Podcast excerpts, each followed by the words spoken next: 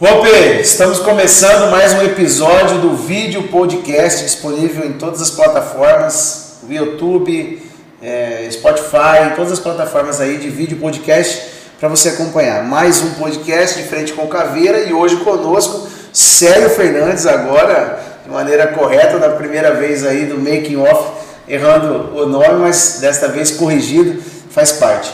Nós estamos trazendo ele que hoje se encontra na presidência da CDL, é sócio proprietário da Biológica e tem uma história fantástica, né, não só do empreendedorismo, mas de engajamento na luta por aquilo que nós acreditamos que realmente é o único caminho da transformação social, que é a geração de emprego, um ambiente saudável para se, se construa a possibilidade de empreendermos e que as pessoas saiam da necessidade do assistencialismo e sejam capazes de se autossustentar. Muito obrigado, Sérgio, pelo, pelo aceite do convite de estar aqui conosco. Seja muito bem-vindo. Eu quem agradeço, Pacola. É, com certeza vai ser um bate-papo extremamente produtivo, saudável. Um prazer estar aqui com você, uma pessoa que a gente tem uma admiração também pela maneira como tem conduzido aí o seu mandato na, na política, que é extremamente é, diferenciado e que deve servir de, de um novo modelo né, para outros é, representantes políticos que venham aí a ocupar um mandato né, e entender que é, este mandato é a serviço do público. Né, e, e isso já antecipo aqui te parabenizando pelo trabalho que tem feito como vereador em nossa capital. Obrigado. E vamos começar diretamente, né? Na, vamos começar de trás para frente, né? Ou de frente para trás, tanto faz. É, sobre a questão da CDL, né? Que é importante as pessoas é, saberem o que é a CDL, por que ela existe, é, quais são os projetos à frente dessa representação. É, tudo na nossa vida é política, né? Algumas pessoas falam da boa política e a má política, na verdade a, só existe a política que é a política ética, né? Fora da ética, da ética da polis, é, não é política, é qualquer outra coisa menos política. E a representação, no caso, né, na presidência da CDL, também é um cargo político eletivo, né? Que passa por uma, né, por uma votação interna. E eu gostaria então que pudesse explicar para as pessoas que nos acompanham, primeiramente, o que é, por que, que existe, para que, que serve e quais são os grandes desafios é, da CDL e dessa, dessa representação na presidência da CDL. Bom, a CDL é uma associação sem fins lucrativos de empresários, inicialmente eram lojistas, né? então é uma câmara de dirigentes lojistas, hoje já abrange diversos outros empresários além dos lojistas. E ela, ela nasceu para quê? Ela nasceu para prestar serviços de modo a que o lojista pudesse ter acesso a um sistema, principalmente sistema de controle para oferta de crédito, de crédito mais seguro, tá? É, e daí é que vem um, um, órgão que é paralelo que pertence às CDLs do, do país, que todo mundo conhece, né? até cantado já em, em muitas músicas, que é o SPC. Então, Serviço de proteção ao crédito é um serviço que foi feito a partir das CDLs para promover uma segurança maior para o lojista oferecer o crédito e para que o consumidor também tivesse um meio de ser avaliado e de ser, enfim, eh, de filtrar aquilo que ele estiver fazendo no mercado. E até a partir de alguns anos mais recentes, né, onde surgiu o cadastro positivo, agora você pode não só ser avaliado por aquilo que deixou de pagar, mas também por aquilo que paga. As pessoas que pagam corretamente podem ter, inclusive, outros benefícios a respeito disso. Que é o score. É o score? Que é um, é um score. O score ele é composto, né? ele é composto tanto do crédito, é, da, da análise de crédito negativa, né? que é quando existem registros de dívidas não honradas ou que tiveram é, demoraram mais tempo para serem pagas, como também o registro de todas aquelas operações, como cartão de crédito, como luz, água, é, é, prestações, é, desde prestações habitacionais, de consórcio de veículo, enfim, todo tipo de é, informação que demanda uma cobrança e um pagamento, ela faz parte desse movimento que é chamado de cadastro positivo. Tá? Seria uma relação nossa como cliente com as empresas e os serviços em geral. Os serviços em geral. Isso aí é algo muito bom porque ele, ele define uma análise mais profunda da questão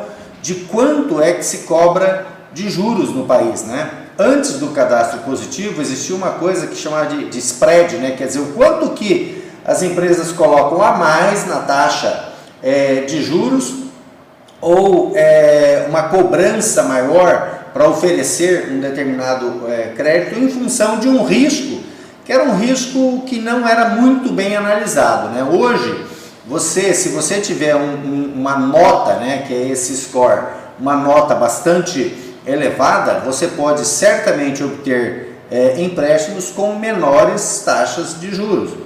Então, isso aí a empresa avalia, você consegue fazer negociações de modo mais claro. Então, esse, esse é um ponto dos serviços. Né? Além desses serviços, a CDL presta serviços como certificação digital, tem espaços lá para treinamento, tem, enfim, tem uma série de, de, de, outros serviços, telefonia. Deixa eu fazer um merchandising aqui, só te interromper. Sim. Inclusive, nós tivemos a oportunidade né, de fazer fazermos a locação do espaço lá para a apresentação da, do pré-lançamento do Entre Lobos. E o auditório da CDL é um auditório fantástico, é um anfiteatro, na verdade, né? Então, já deixar aqui um merchandising. Se você quiser fazer um evento, precisar de um auditório é, de alto padrão, de alta qualidade, sonorização, qualidade, é, conforto, enfim, tá aí mais um serviço disponível. Isso. É, a gente Deixar busca. Um, um testemunho aqui. É, obrigado. E a gente busca, assim, não só com essa questão dos espaços, né? Tem o auditório, tem várias salas, tem ambiente onde dá para fazer um, um, jantar, até uma festa. Isso tudo é feito, assim, com o máximo de, de, de profissionalismo, com a melhor entrega e com um custo é, acessível, porque uma vez que a CDL não tem lucro, é, não visa lucro, né, os custos basicamente são para pagar e manter essa estrutura é, funcional. E tem custo diferenciado para os associados. Né? Exatamente, né? é, é como o, o, o, foco principal é para atender os associados, então o associado paga um, um valor que é um valor é, básico né, de, de, de manutenção. Inclusive o próprio presidente, se precisar fazer uso de alguma coisa também pago, né? como até recentemente fiz. Então, é, e aí vamos pegar assim, além desse contexto dos serviços, né, o que mais a CDL faz? Tá? A CDL como uma entidade que ela representa muitos empresários e então ela acaba se tornando uma voz ativa na discussão de N temáticas que influenciam o ambiente empresarial, tá? Sejam essas temáticas relacionadas a campanhas de venda, sejam essas temáticas relacionadas a políticas públicas que possam é, favorecer ou atrapalhar o, o empresariado, e inclusive temáticas que acabem às vezes onerando mais o cidadão, então a gente exerce um papel de influenciar para que o dinheiro fique na mão da do consumidor e não na mão do Estado. Né? A gente sabe que o Brasil é um dos países que tem uma das maiores cargas tributárias é, do mundo e, e, é bom deixar claro, nós não somos contra a cobrança de imposto. O imposto é um, um, algo necessário para que o Estado possa manter todas as suas estruturas e oferecer serviços de qualidade para a sociedade. Como segurança, como educação, enfim, infraestrutura, saúde. Né? saúde. Então, é, o, que, o que acontece é que a gente tem uma carga tributária alta, mas serviços que deixam muito a desejar. Então, toda vez que vem alguma coisa que fala em onerar mais o cidadão, é, a gente se posiciona, abre um debate, busca alternativas no sentido de defender. Tá? E, e aí vale ressaltar muito, né, você falou em relação a, a por que, que a CDL existe, nós construímos, é, num passado muito recente, um propósito para a CDL. É um porquê que dê é, significado para todas as pessoas que estão é, enxergando a CDL como um, elo de, de promoção, de sustentação, de representação, mas como também para os empresários que ali estão, como eu mesmo, né, a CDL não tem cargos remunerados para presidente ou para os seus diretores, é, todo mundo trabalha lá de forma voluntária, mas assim, eu preciso ter um propósito, algo que justifique eu sair de casa e ir para a CDL e prestar um serviço. Então, o nosso propósito hoje é o de unir forças com diferentes entes, com diferentes é, é, aspectos, unir forças para transformar Cuiabá na melhor cidade para empreender e para morar. Então, nós estamos falando diretamente com a sociedade, nós estamos falando diretamente com o empresário, no, no, quando a gente fala em empreender. Nós estamos falando com a sociedade como um todo, que to, todos nós queremos que a, a Cuiabá seja um bom local para morar. E um bom local para morar, ele requer que a segurança seja adequada, que o acesso à saúde seja facilitado, que o transporte público seja de qualidade, que as ruas não estejam esburacadas, que haja um lazer para a população é, sem um custo excessivo, enfim, uma qualidade de vida adequada para todos. Então, esse é o propósito da CDL e este é o, o porquê da CDL existir nesse momento. Unir forças para transformar Cuiabá na melhor cidade, para empreender e para morar. E aí, quando a gente vem até a Câmara, então aqui, ó, junto com o vereador Bacola, unindo forças, tá? é, é, é um efeito catalisador de sinergia onde os interesses são comuns, para a gente, gente produzir um resultado, um resultado que é para toda a sociedade, um resultado que é bom. É, quando a gente faz essa política boa, como estava citando, ela vai produzir resultados bons para todos. Então esse é o papel da CDL, há 49 anos nós estamos aí, ano que vem nós vamos completar os 50 anos da, da, da CDL, e esperamos ter bons motivos para comemorar essa data tão especial. Não, sem dúvida. Essa, essa sua fala né, da, da, da representatividade, esse conceito de transformar Cuiabá né, nessa, na melhor capital para se morar e se empreender e investir, acho que é, é algo assim fantástico, né? é transformador, é um desafio gigante. E eu faço essa, essa observação, além de eu venho de uma família toda ligada ao setor privado, né, de, de empreendedores que transformaram suas vidas saindo do serviço público. Meu pai, meu pai e minha mãe eram servidores públicos, decidiram pedir exoneração, tiveram um insight, montaram um negócio e, e realmente transformaram esse negócio, transformaram nossa vida também. Eu costumo dizer o seguinte, que nós como servidores públicos, e eu, eu tenho essa, essa possibilidade de dizer porque hoje participo né, de sócio, sou sócio de, de empresas, é, fui servidor público, acabei sendo é, reformado, né, aposentado por conta de um aspecto legal da Constituição que tentou afastar os militares da, do, do poder. Então conheço é, com propriedade tanto a administração pública quanto a administração privada. E eu falo que é uma opção né, do passarinho na gaiola. Você, você tem opção, e aí é uma questão de formação. Né, nós temos desafios, por exemplo, de educação financeira, como, como, como sociedade, não só Mato Grosso, Cuiabá mas a educação financeira, o empreendedorismo, a educação política, o combate à corrupção, de levar isso para a formação básica, para dentro das escolas, como um programa realmente de transformação social em termos de cultura né, de sociedade. E essa, e essa fala, as pessoas vêm e perguntam para mim, mas e aí, o que, que, é melhor? Você ser, você ser empreendedor, você, é, você ser servidor público? Eu digo, é uma escolha. Né? Você pode querer viver dentro de uma gaiola, isso não quer dizer que o passarinho é infeliz, porque ele canta, ele fica ali, então dentro da gaiola você vai, vai morar, você está livre do gato te comer, você todo dia vai ter alpiste, você vai ter água, você está ali, mas você não vai voar. Você não vai ter esse aspecto de poder voar, de conhecer outros, né, outros ares. E o empreendedorismo é isso. Você pode voar, você pode conhecer, mas você tem o risco do gato que quer te comer o dia inteiro. Você não sabe se você vai ter o alpiste no outro dia, você vai ter que ir atrás de um lugar para você conseguir beber água, algum lugar que esteja gotejando.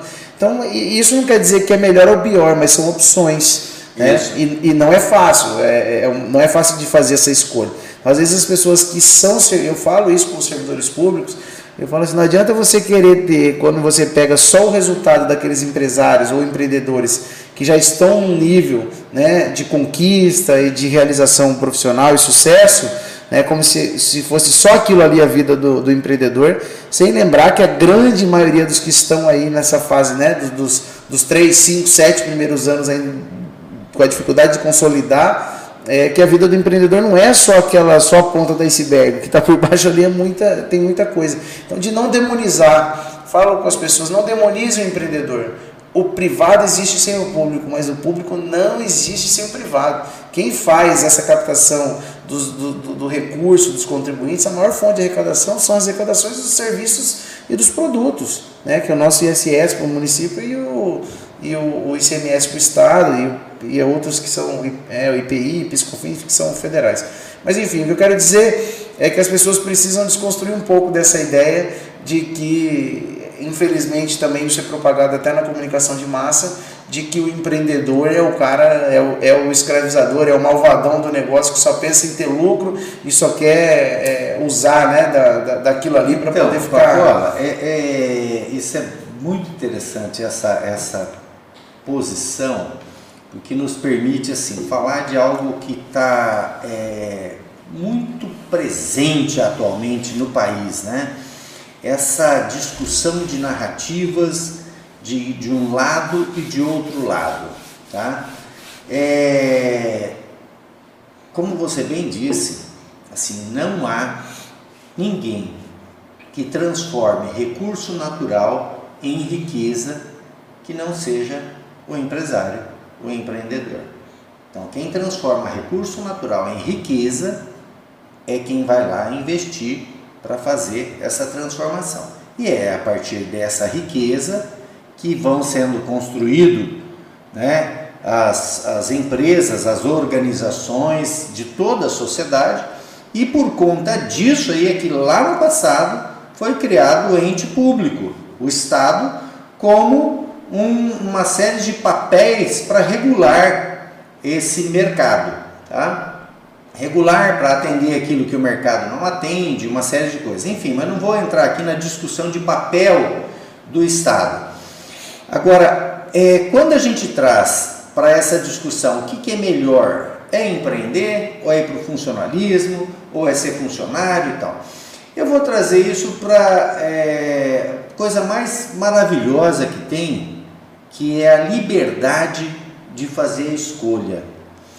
E a liberdade de fazer a escolha, ela vem por trás de uma série de reflexões que o indivíduo faz num determinado momento da vida. Ele diz assim: o que, que eu quero para mim? Tá?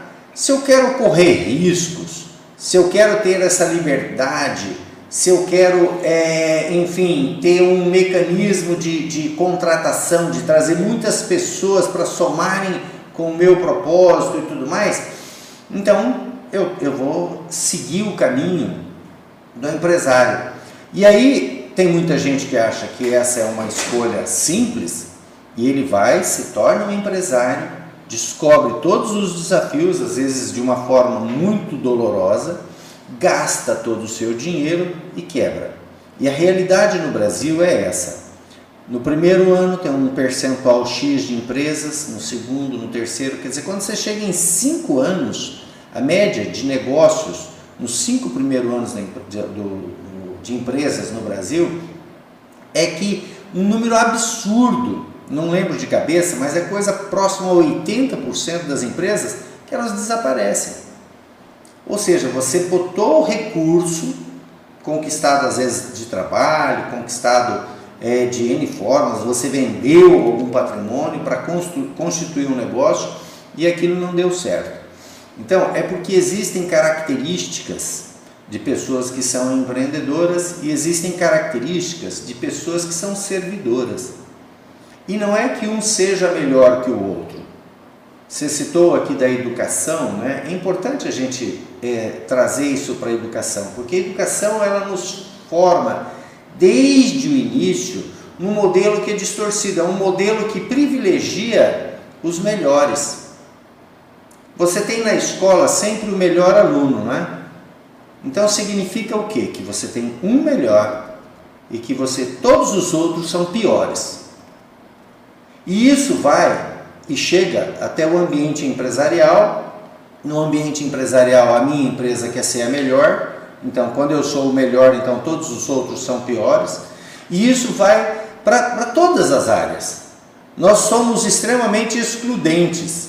E isso aí acaba afetando depois um outro componente, que é o componente é, psicoemocional do indivíduo. Se ele não é o melhor, então a autoestima dele cai.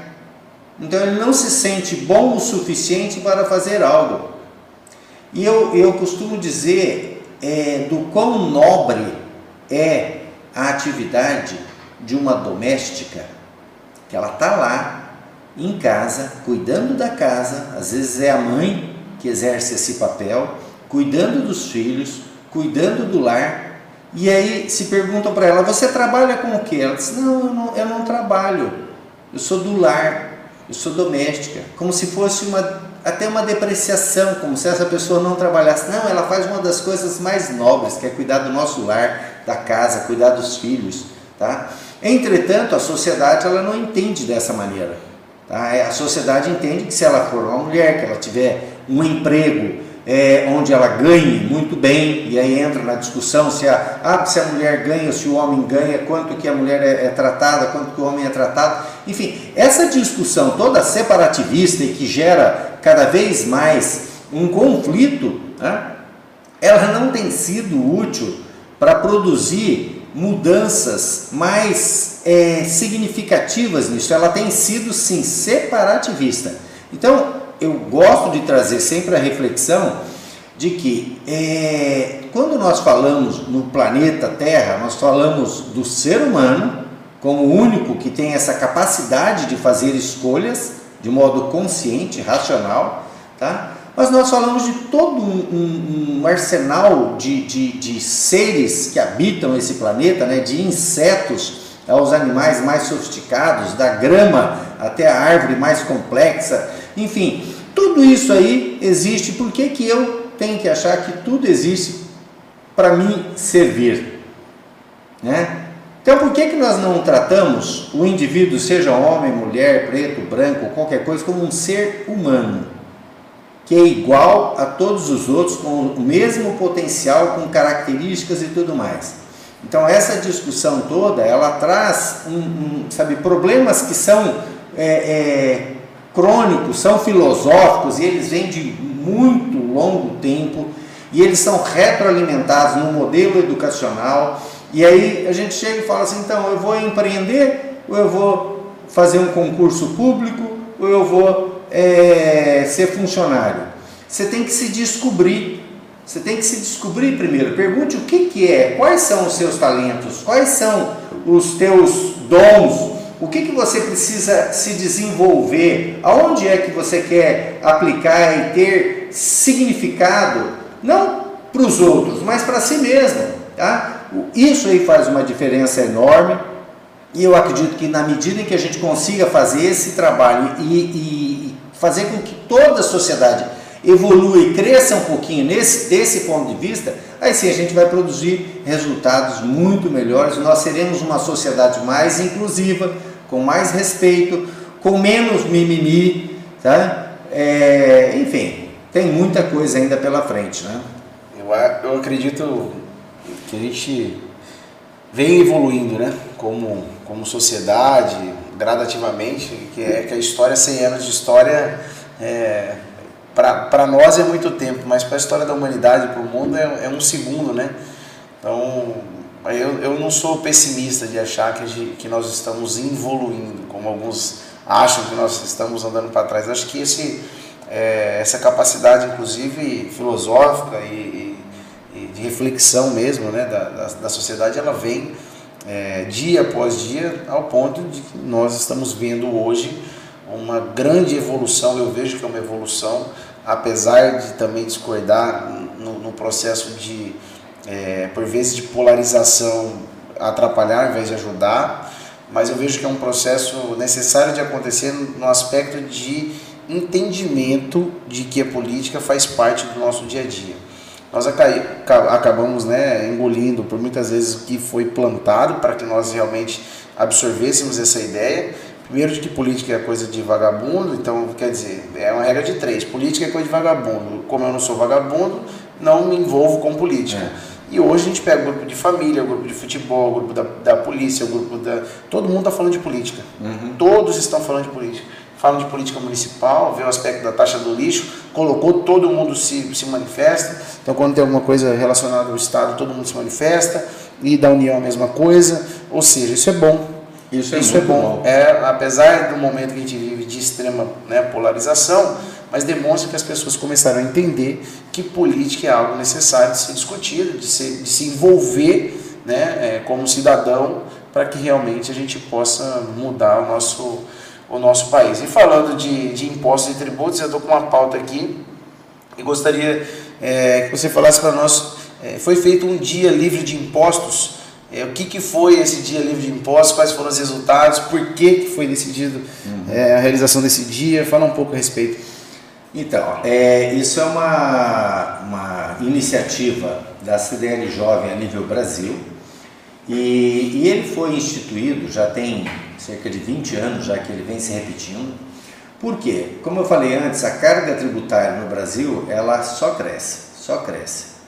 E se a sociedade não entende que ela está pagando impostos em cada coisa, está embutido o imposto de forma às vezes você não precisa ter um boleto de imposto para pagar, mas quando você está comprando a caneca, quando você vai tomar água, quando você abastece o seu carro, quando você paga energia elétrica, em tudo isso existe imposto. E o Brasil é um dos países que tem uma política tributária das mais distorcidas, porque aqui quem menos ganha, mais paga imposto. Por quê? Porque ele está embutido no consumo. O indivíduo que ganha mil reais por mês, ele consome todo esse dinheiro então ele vai pagar 100% de imposto sobre tudo aquilo que ele consome. E aí o dia livre de impostos foi feito para mostrar, neste ano foi no dia 2 de junho. Então, veja que você trabalha de janeiro até o dia 2 de junho, basicamente tudo, 100% do teu trabalho é para pagar imposto. Ou seja, o, a, o, o fruto do teu trabalho, do teu esforço, da tua dedicação todo ele você está transferindo para os entes públicos, governo municipal, estadual e federal. Dali em diante é que você vai trabalhar para comer, para vestir, para fazer, enfim, à frente a todas as suas necessidades.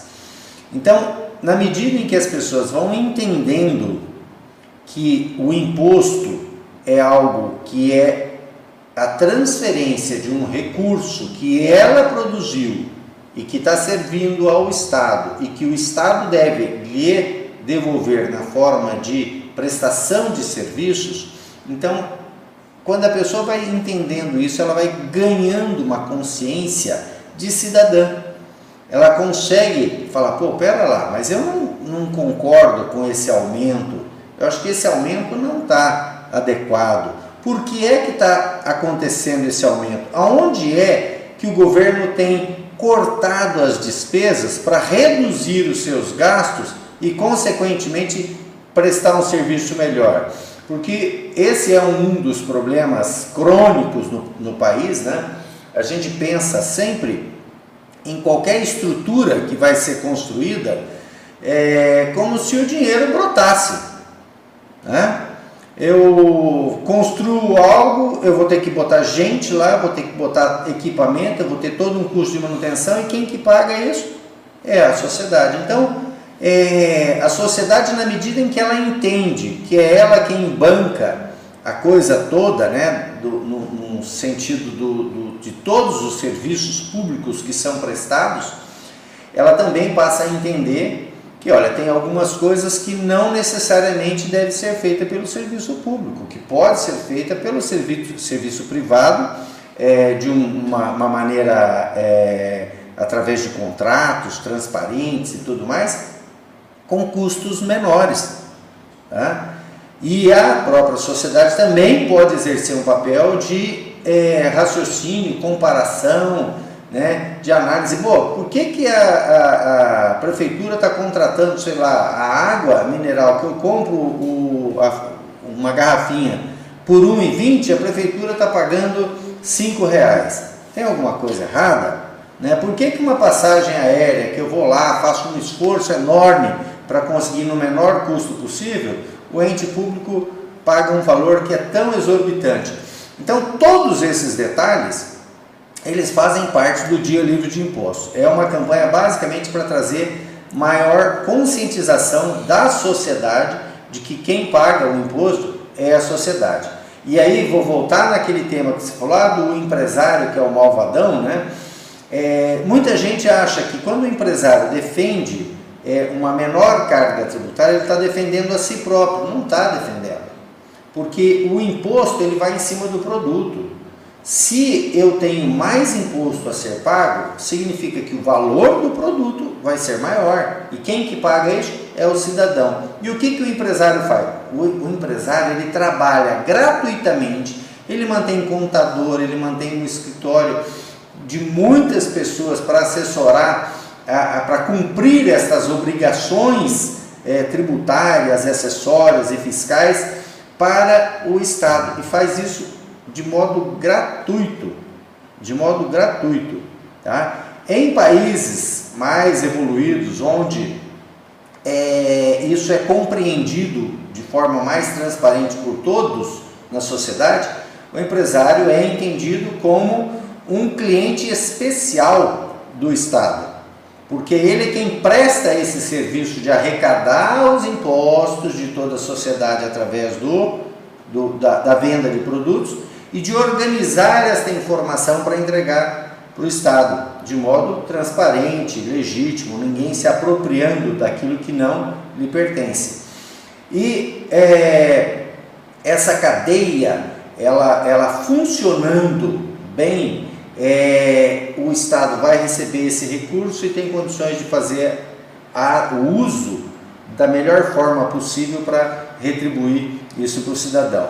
No Brasil, um, um ponto que chama a atenção, talvez quem nunca empreendeu não tenha ideia disso, mas nós somos assim disparados, mas é 20 vezes mais nós gastamos, nós estamos num topo assim, 20 vezes acima do segundo colocado, do país que mais gasta em termos de horas de trabalho para cumprir estas obrigações com o Estado. É uma coisa absurda, Pacola. Quando eu falo que o sonho de todo empresário era investir seus recursos, gerar emprego, gerar renda, trazer né, riqueza para os municípios, estados e para a União, e chegar no final do mês, passar uma, uma régua e dizer o seguinte, olha, essas daqui foram minhas receitas, aqui foram minhas despesas, agora vamos dividir meio a meio. 50% é seu e 50% é meu. Quando a gente fala isso, fala assim, ah, você concorda de fazer isso, de você investir seu tempo, seu recurso, gerar emprego, fazer tudo que tem que fazer, chegar no final, dividir meio a meio com, com, com o governo? E as pessoas falam, não, tá maluco. Eu falei, esse é o sonho de todo empresário. É, dividir, é conseguir dividir se, se meia fosse, meia. Se fosse meia meia, seria uma se, utopia. É, né? então, mas é. é. algo, quando a gente leva nesse formato, as pessoas que não são empresários, Sim. você leva assim, você acha justo, as pessoas vão estar tá louco, tá? Fala, mas esse é o sonho de todo empresário. Todo empresário no Brasil gostaria hoje de fazer tudo isso e chegar no final do mês e dividir metade do seu lucro bruto. E aí fala assim, ah, isso aqui metade vai ser é, pago de, impostos, né? E o próprio nome já diz, é imposto, aquilo que lhe é, lhe é imposto, não é imposto ao empresário, é imposto ao cidadão. E aí o empresário só faz esse serviço de recolher do cidadão e entregar para o Estado. Mas ele não é, é, ele é o que você falou, é um prestador de serviço do Estado que recolhe ali do cidadão e entrega pro, entrega para o Estado. Né? O Estado como ente geral, aí, município, é, Estado realmente e a, e a União.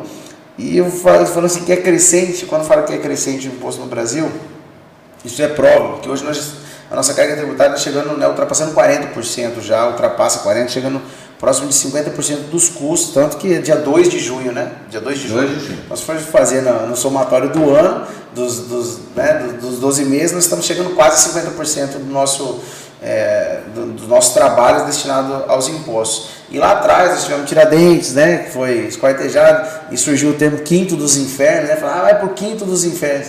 Na verdade, o quinto dos infernos é porque lá atrás você cobrava um quinto né? Um quinto era tributos, era para coroa. Era, era coroa. E assim, oh, imagina quão bom era quando é. era só um quinto, né? deixar 25%. Hoje nós já estamos quase praticamente o dobro disso e a gente não tem força o suficiente para conseguir barrar essa, essa, essa busca incessante por arrecadação e falo que é uma, é uma, uma conta que ela precisa se equilibrar. Então as pessoas, nós em cargos eletivos, né, falam assim, não, precisa brigar para reduzir imposto. Primeira coisa é brigar para travar a máquina. Travar o inchaço da máquina. Nós precisamos reduzir a máquina. É, e esse é o dever de casa. Nós empresários, ou dentro da sua casa, você tem uma balança que é receita e despesa. Então, a primeira coisa que você tem que fazer é travar as despesas para que ela não cresça, ou reduzir essas despesas para que depois você possa diminuir receita. Então, uma equação. E aí eu deixo aqui uma colocação que eu ia fazer no começo. Quando a gente pega os 25 vereadores, pega a Assembleia Legislativa, pega o Congresso Nacional, quantos por cento desses representantes são, vêm do, da, da origem empresarial? São empresários que de algum momento decidiram colocar seus nomes à disposição e foram eleitos. A gente percebe que é uma minoria. Então, representa o resultado da gente não conseguir fazer com que essa pauta seja uma pauta prioritária para criar um ambiente propício para que realmente a gente consiga ter a melhor cidade para se morar e investir, o melhor estado para se morar e investir. E aqui eu já quero caminhar para a pergunta a respeito de um fator que veio para nós aqui dentro, a gente tem levado também, tentei falar com, com, com o governador, até encontrei o vice-governador, conversei com ele no evento do Smart Cidades, é, a respeito do, do teto do Simples Nacional. Hoje as micro e pequenas empresas representam o maior percentual de geração de emprego né, no, no, no país, e não é diferente no Mato Grosso. E nós aqui no estado, o Congresso Nacional já está se discutindo para elevar esse teto a 8 milhões. 8 milhões. Nós estamos com 4.800, né, um teto nacional, e o estado de Mato Grosso continua em 3 milhões e 600, ainda como sublimite. É, essa pauta já foi levada ao governo, como que está essa discussão?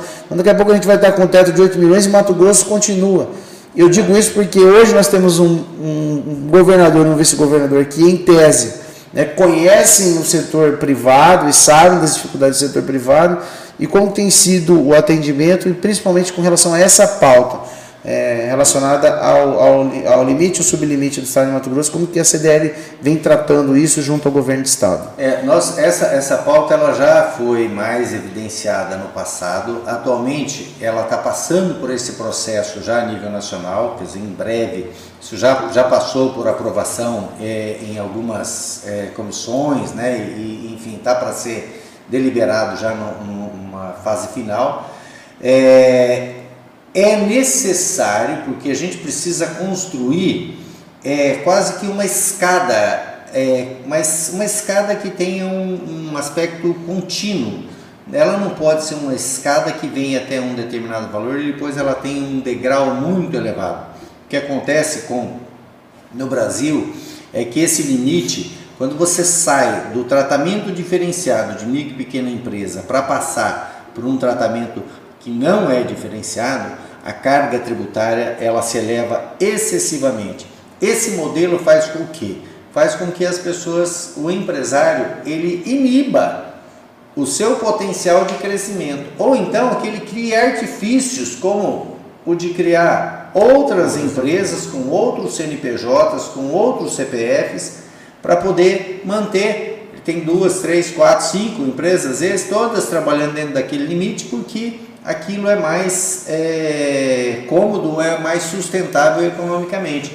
E, e só fazendo sair... um parênteses, é, que é importante, eu até comentava isso com, com o governador e falava o seguinte, não é, é não é mal o empresário, né? não é o ele não está burlando. Sim. Né? Hoje existe uma, uma. A gente fala da inteligência fiscal, ele busca uma forma de fazer de maneira legal uhum. né? para que ele continue sobrevivendo. Porque a partir do momento que ele sai daquela condição diferenciada, é como eu disse, você sai do lucro real, lucro presumido, dependendo do segmento, setores, é, torna inviável a própria existência da empresa. É. Então, acho que esse é um aspecto. Eu, eu vivenciei isso na prática em 2001 e foi até ali que eu comecei a, a, a passei a ter um papel mais é, impactante em entidades de representação empresarial, porque de um ano para o outro eu me vi com uma carga tributária que foi para cima de 50%. Quer dizer, em um ano eu praticamente quebrei a empresa. Né? Se não fosse feito um trabalho que reverteu aspectos tributários dentro do, do, do, do próprio Estado, né? na época foi aquele CMS garantido integral, é, a empresa teria desaparecido. Por conta do quê? Só, olha, eu estou com um negócio que é bom, que cresce, e aí o preço de crescimento é o quê? É a falência. Então, existem muitos mecanismos no, no, no Brasil que são mecanismos assim não muito inteligentes de é, lidar com essa questão da distribuição, do desenvolvimento de riqueza e tudo mais. Tá? É preciso, enfim, que a gente pense nesse modelo de crescimento continuado. Volta, aí, volta a pergunta novamente. E aí, o senhor não acha que essa participação dos empresários engajados nessas representações de classe não falta essa representação, colocar o nome, além, logicamente, da importância da CDL, FCDL, FIENTE, FEComércio, desses representantes dar um passo mais à frente para assumir as cadeiras no legislativo estadual, legislativo nacional, federal? É, é, não, eu não tenho dúvida disso. Né? Então, eu vou só complementar a anterior e vou voltar nessa. É, esse, esse, esse contexto da, da participação, da cobrança junto ao governo do estado de defesa de, de temáticas, vou colocar como essa, né? porque atualmente a gente está trabalhando numa temática com o governo já desde o ano passado, não foi, é, não emplacamos no ano passado, estamos trabalhando neste ano. O, o, Mato Grosso hoje é um dos estados que tem a melhor arrecadação a nível Brasil, então não é problema de recurso, nem encaixe, nem de, de questão é, tributária. O comércio é quem mais contribui com o Estado. Então há necessidade sim de rever neste momento aonde é possível reduzir, mitigar o impacto tributário sobre as empresas, de modo a que possa existir maiores investimentos, tá? de modo a que o consumidor possa pagar menos. Aliás, você sabia que Mato Grosso tem a maior carga tributária per capita do país? Não, não sabia. É, isso é relatório do Tribunal de Contas do Estado. Ele apontou recentemente isso. O Estado de Mato Grosso, o cidadão de Mato Grosso, é o cidadão que paga o maior volume de impostos por cidadão né, no país. Então, isso é impactante. Então, como é que a gente pode mitigar isso? Nós estamos trabalhando com o governo para ele ampliar o crédito outorgado, que é na política de CMS do Estado, de, de 12% para 15%, que já existe na lei, só que ele adotou o mínimo e a gente quer que adote o máximo. E essa questão da ampliação do teto do, do Simples Nacional, com certeza vai ser uma temática que a gente vai estar defendendo no ano que vem, porque esse ano, como é ano eleitoral, acaba que isso fica é, prejudicado. Mas é uma necessidade, nós precisamos derrubar essa, esse degrau imenso que acaba impedindo as empresas de crescer. E aí, voltando para a pergunta é, em relação ao empresário e a participação na, na vida política, né? a gente vê que tem sim um número muito pequeno e a gente acredita que há uma necessidade disso, tanto que internamente, dentro da própria CDL, nós lançamos uma academia de líderes que é para o indivíduo entender um pouco mais de todo o processo e da necessidade de engajamento que ele tem que ter é, num contexto de liderança, não só do seu negócio, mas dentro de entidades e dentro da, do, da política. Tá? E essa construção, ela deve se dar é, de um, uma maneira, como tá, eu vi aqui no seu próprio gabinete, né, uma maneira disruptiva. Porque o que afastou ao longo do tempo o empresário da atividade política foi a mesma coisa que a pessoa afastou muita gente do bem que queria desenvolver um trabalho mais altruísta, mas que ele tinha tanta coisa é, a perder né, em termos de caráter, de é, valores pessoais e tudo mais, você falou, por que, que eu vou entrar nesse cenário para é, destruir uma reputação que foi construída ao longo do que eu de fato sou? Né? não sobre aquilo que acaba, quem entra para a política acaba sendo é, taxado. Né? A gente sabe que tem